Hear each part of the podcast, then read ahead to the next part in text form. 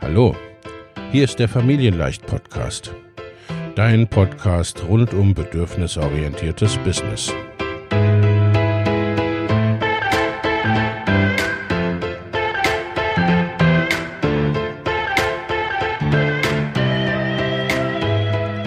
Für Mütter und vielleicht auch Väter, die ihr Leben und ihr Business im Einklang mit sich selbst und ihrer Familie gestalten wollen. Familien leicht eben. Und das auch im Business.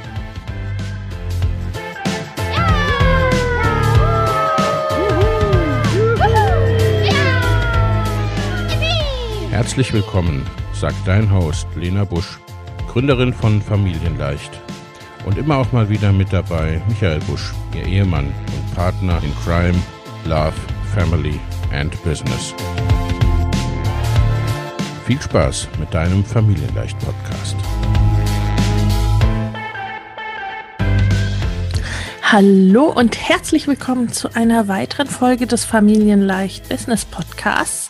Ich habe heute wieder einen Gast für dich und zwar einen englischsprachigen Gast. Das Interview ist in englischer Sprache und mein Gast ist Leonie Dawson, eine, ja, ein bekannter Business Coach aus Australien, die ich nun schon seit ungefähr zehn Jahren kenne oder der ich folge.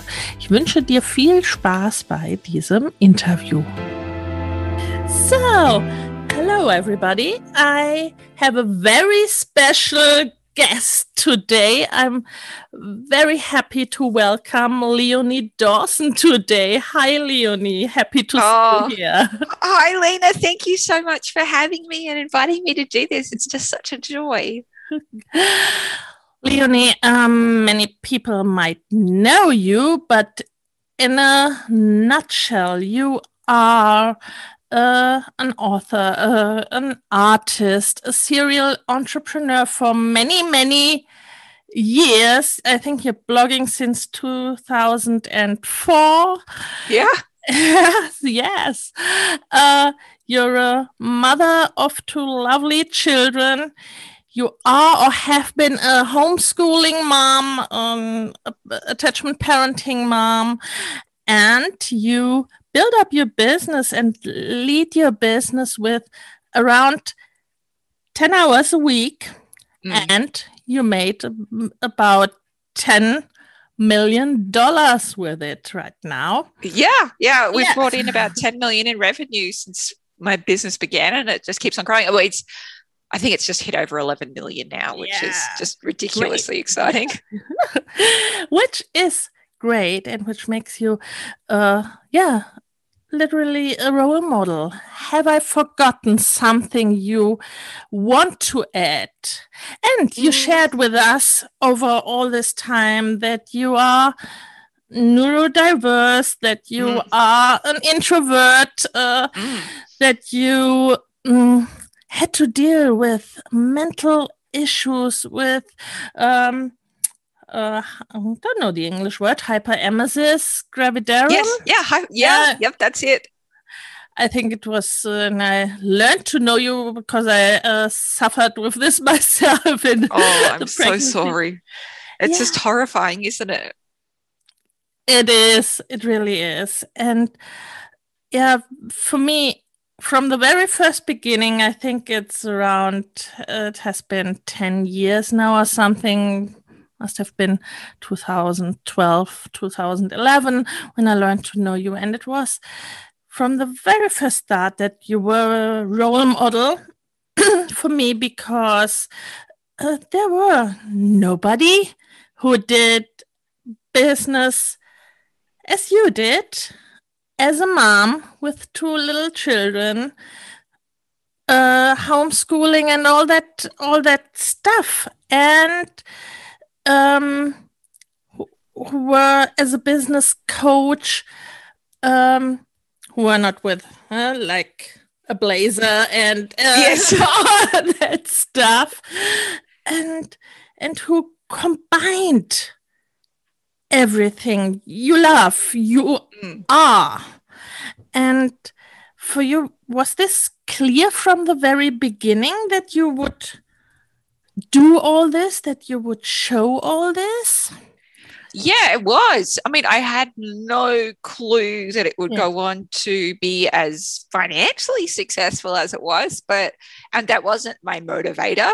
Um, my motivator really was I wanted to have a creative career. I wanted to yeah. create the things that were inside me in whatever form that came, whether that was with artwork or books or teaching.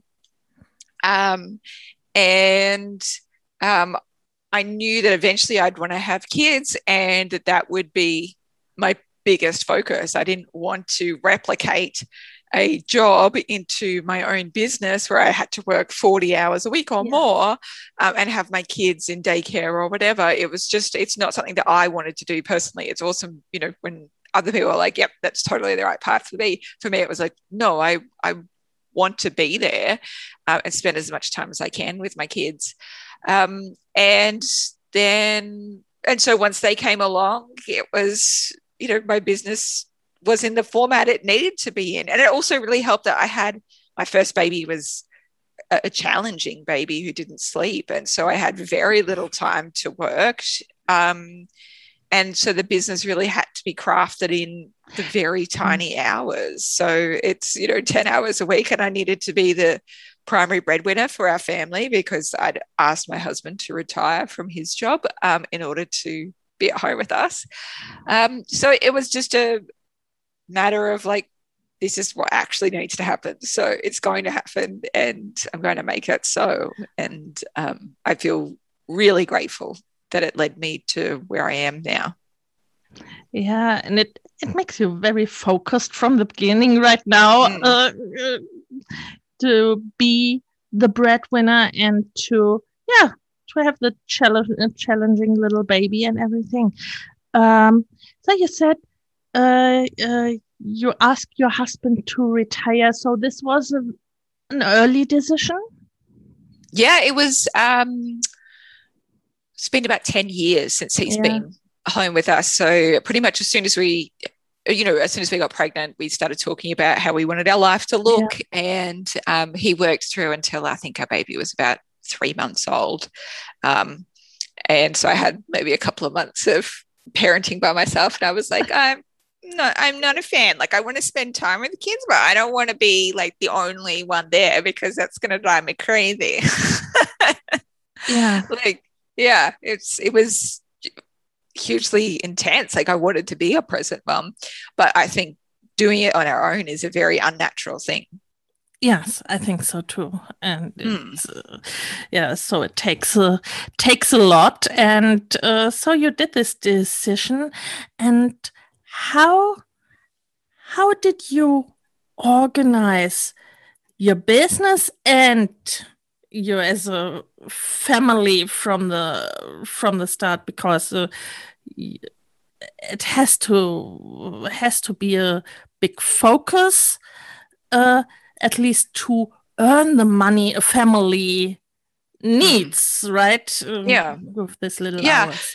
i wasn't necessarily very organized. I was just like on the hunt to see when i could actually fit an hour in. And so it, you know even though i'm a morning person it would yeah probably prefer to have been able to create in the morning or whatever, that's when my kid needed me the most. And so um, it was when she would go down for a very short afternoon nap um, that I would be able to escape from her grips for an hour or so and run to the nearby park and work up a tree or whatever.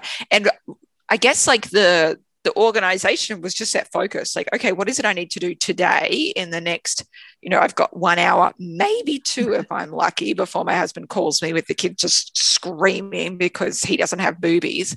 Um, so um, what is it i need to do in order to make cash today? Like cash cash cash cash cash. And that kind of uh, extreme focus means that you have to let go of all the rest of the unim- important stuff. There's even though businesses can be very busy, there's actually a lot of stuff that you can just kill off. You totally can kill off so much stuff. Just do the bare essentials and just focus on a business model that's going to enable you to scale your income without working more. Yeah. So how did you find your business model or the things that that bring in the cash mm. from the very beginning? For me, like I've experimented with all different kinds yeah. of things. Like I've done one-on-one coaching, I've done um, retreats in person. I have done, you know, I've worked at like I've sold stuff at markets, um, and what I ended up discovering was that when I started creating e-courses online, it was kind of perfect in that I could create something once and it could go out and be sold, uh, you know, to thousands of thousands and tens of thousands of people for years to come, you know, just from creating something once. Um, and the same with books. Like, you know, I've, I've sold over a million dollars in, in workbooks now because I create goal planning workbooks each year. oh, there's some booties there. um, again, it's like, I mean, books don't have as much profit in them as yeah. e-courses but they were a really great kind of entryway for people to begin working yes. with you and then eventually invest in online programs and stuff like that so now i don't offer any one-to-one ways people can work with me um, not that i don't think that that's a great business model it's just that this is totally in my wheelhouse and it means i get to work much less Yeah, yeah, because it has to fit into an amount yeah. of hours, right? yeah, and I mean, you yeah. can absolutely like charge very high prices so that you're yes. earning the amount that that you want to. But for me, it just through experimentation and offering one-to-one stuff. I just love creating programs that can help tens of thousands of people. Yeah, so I think it's very much about what what fits mm. to you as a person, to to your clients, to your community, and uh, and to have a, at least uh, has to be a little bit scalable. Yeah, yeah. Um, and also what you what you did over all these years were uh, um, very I won't say hard decisions, but strict decisions. So you, um, for example, you closed your academy mm. after I think many years you did it, right? Yeah, it was, it was nine years or yes. I ran it. Uh, um, you had, I think, a bigger team and yeah, decided really to go down from let's say five, five or ten people. No, I had up to 25 people. Oh, yeah. Point. Oh, oh, yeah. yeah. Yeah. And now I have one part time assistant, yeah. and it's amazing. yes. And so, um, these are, uh, let's say, brave decisions uh, mm. at all. Uh, and how, mm, uh, how did you do this? How did you come to such decisions and say, okay, this is the way we are going now. This is the way mm. I decide. So, um, with the team, it was more like, okay, I think, you know, the, my business was just growing so quickly and I needed to either kind of change my business model or outsource and work yeah. with another another company um, or number of companies or i needed to hire new staff so i tried hiring new staff and I tried what it was like to uh, manage staff. And it turns out I hate it. Like, I really hate managing staff because I just don't feel like I was born to manage people. Um, I was born to come hide away in my little turquoise office and be left alone and make stuff. And when I have to manage stuff, that really just messes me up. It just really uh, infiltrates my brain space um, and doesn't enable me to create and do the work that I want to do in the world. So, um, you know, it was really painful to go through that. And it didn't happen all at once. It was, it kind of went over a few mm. years mm. in that, like, you know, when staff would leave or, um, or whatever, um, I just wouldn't replace them just to see how it felt. And it was just kind of through natural attrition and, um, a couple of like I you know had to fire a couple of people for different reasons um, and eventually it sort of sculpted back into being where it needed to be again. And it feels really light and good and um, absolutely the right thing to do. And the, with the academy, uh, there wasn't anything particularly dramatic about it, just that I'd been doing the same program for nine years and I loved it. And, um, you know, I'd had people who renewed every single year for yeah. nine years and uh, had an amazing retention rate. And it was still making gads of money. I just felt like it was time for something new. Yeah. Um, and um, I wanted to honor the gift. You know, when I had the idea for it, so many years ago when I had a newborn baby, I felt like it was a gift from the angels, that idea. And I felt like if I ignored that kind of soul nudge to close it, then I would be dishonoring that gift that had brought me so much abundance. So um, it was just, it was time. Like every circle must end. And then I went on to creating just kind of individual programs that people could um, could be involved with. Yeah. So this uh, this sounds so uh, simple, not easy, let's say, in a way, uh, uh, because you look very much what what feels right, what feels yeah. the right decision in the in the moment, and uh, I think that's that's a very very good thing to do. yeah i mean and i'm still i'm still cautious so like i still built yeah. up like other income streams to take yeah. you know to make sure that I could cope with the loss of closing my big program. But um, I just feel like it's important to follow those nudges. Yeah, because um, as you as you say, it took some time mm, or took some years, and I think sometimes it's it's easier to build up something as a team uh, than to build it down mm. to downsize it uh, again. And in the end, um, um, uh, as an employee, I had, I think, 10, 10, 10 employees. Uh, mm. And ma to manage people is a job itself, right? Uh, so it takes a lot of time and as you say headspace and everything it didn't didn't fit for you yeah. um and uh, what you also said is that you, yeah, to replace income streams as an employee in the beginning and uh, when you started the business, and then when you decided to change uh, business models. And with that, you also looked and tried what fits uh, fitted best, or how did you uh, deal with that? Yeah, it was just an. It's really like I call it playing. It's an yeah. exploration. Yeah. Like people always like, "What's the best business model for me?" And I'm like, I don't know until you actually play and yeah. see what fits. It's like I just feel like business is a constant experiment, really. Yeah. Um, and also, what might feel right to you two years ago may no longer be the right fit. So you actually just need to play and explore and experiment and see what is right for you. Yeah, yeah. Entrepreneurship is yes, kind of a kind of a game. Yeah. um, and uh, what you also did in the past was uh, to share your experiences, uh, as I said, uh, about mental health, about mm. uh, uh, hyperemesis, and uh, even in the academy or in the free stuff, you provided uh, this to your community yeah. as well. So this this was something you wanted to share, or what came out of your community as well, because they uh, resonated with what you what you wrote, or how did this happen? So um, I created the Hyperemesis Gravidarum, the illustrated zine.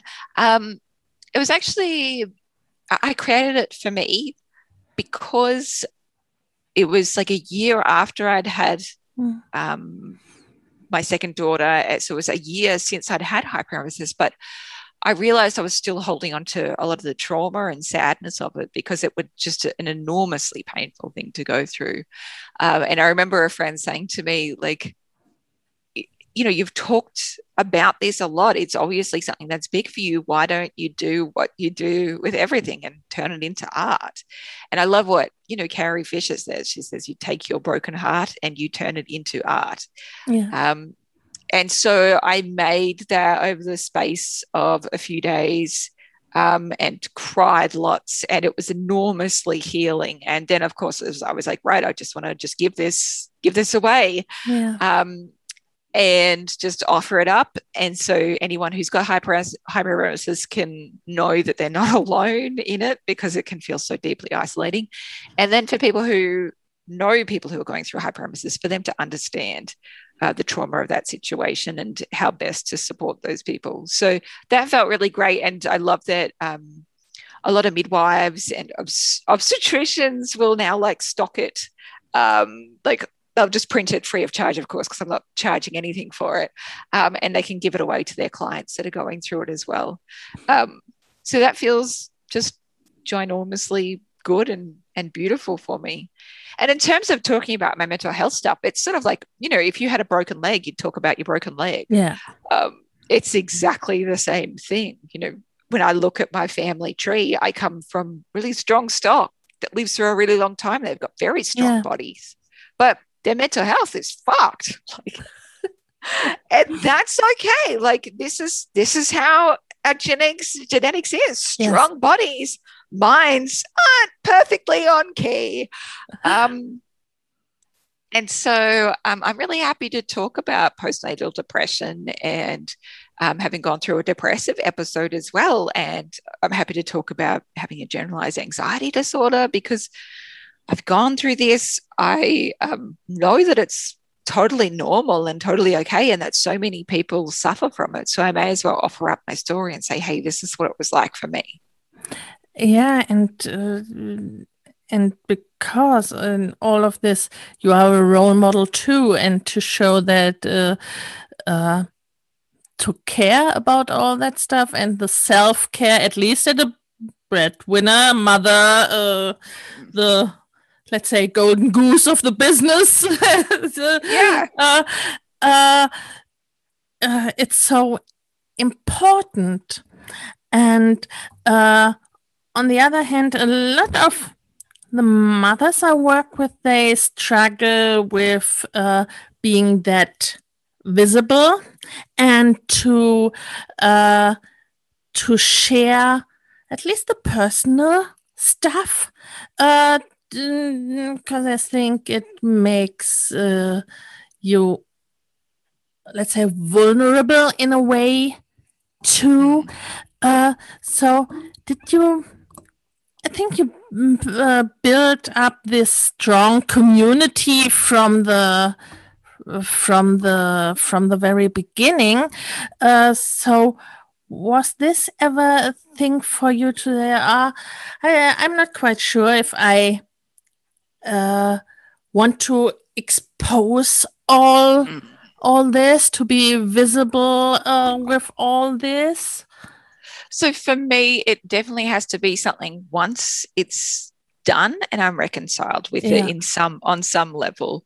Uh, it's really challenging to create about something when you're still going through it. And, you know, I still write while I'm going through stuff, of course, but um, with those really vulnerable stories, it's not like, you know, I was live streaming, okay, I'm going to the doctors now because I don't know yeah. if I should be admitted because I am very, very sad right now. Um, it was more like, you know, a few yeah. months had passed and I was like, yeah. okay, like I'm I'm actually okay now and I want to share what that experience was like.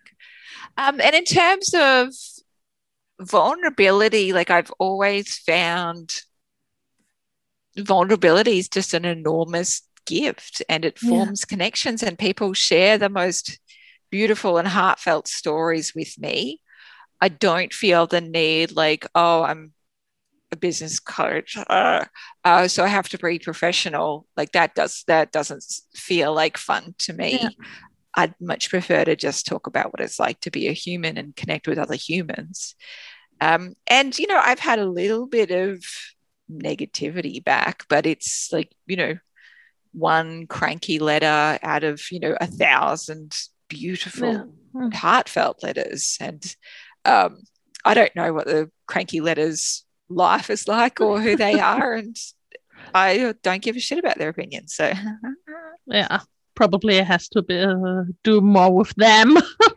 it, well, exactly. It's never got to do with me because yeah. they don't even know who I am. They haven't met yeah. me in person. Yeah, yeah, that's true. And you also, um, I think you started very early to, uh, to step up. As I remember, I think you were one of the first uh, people who wrote in the newsletter about or on social media about, let's say, uh, when uh, the Donald Trump election or yeah um, Black Lives Matters, diversity, and all that stuff. Uh, mm. So you also stepped up with this with this kind of uh, kind of uh, uh, things. Um, was this something that you say uh, it's important in a way to do to do so? I think so. Like, well, so you know, it depends on how important the thing the, the issue I think is, right? Yeah. Like, I'm not going to talk about every single Australian election because, yeah. uh, you know, currently, like, it's not perfect, yeah. but democracy is is maintained, you know, yeah. and um, all that kind of stuff. And I'm very, and people know who kind of how I vote anyway in Australia.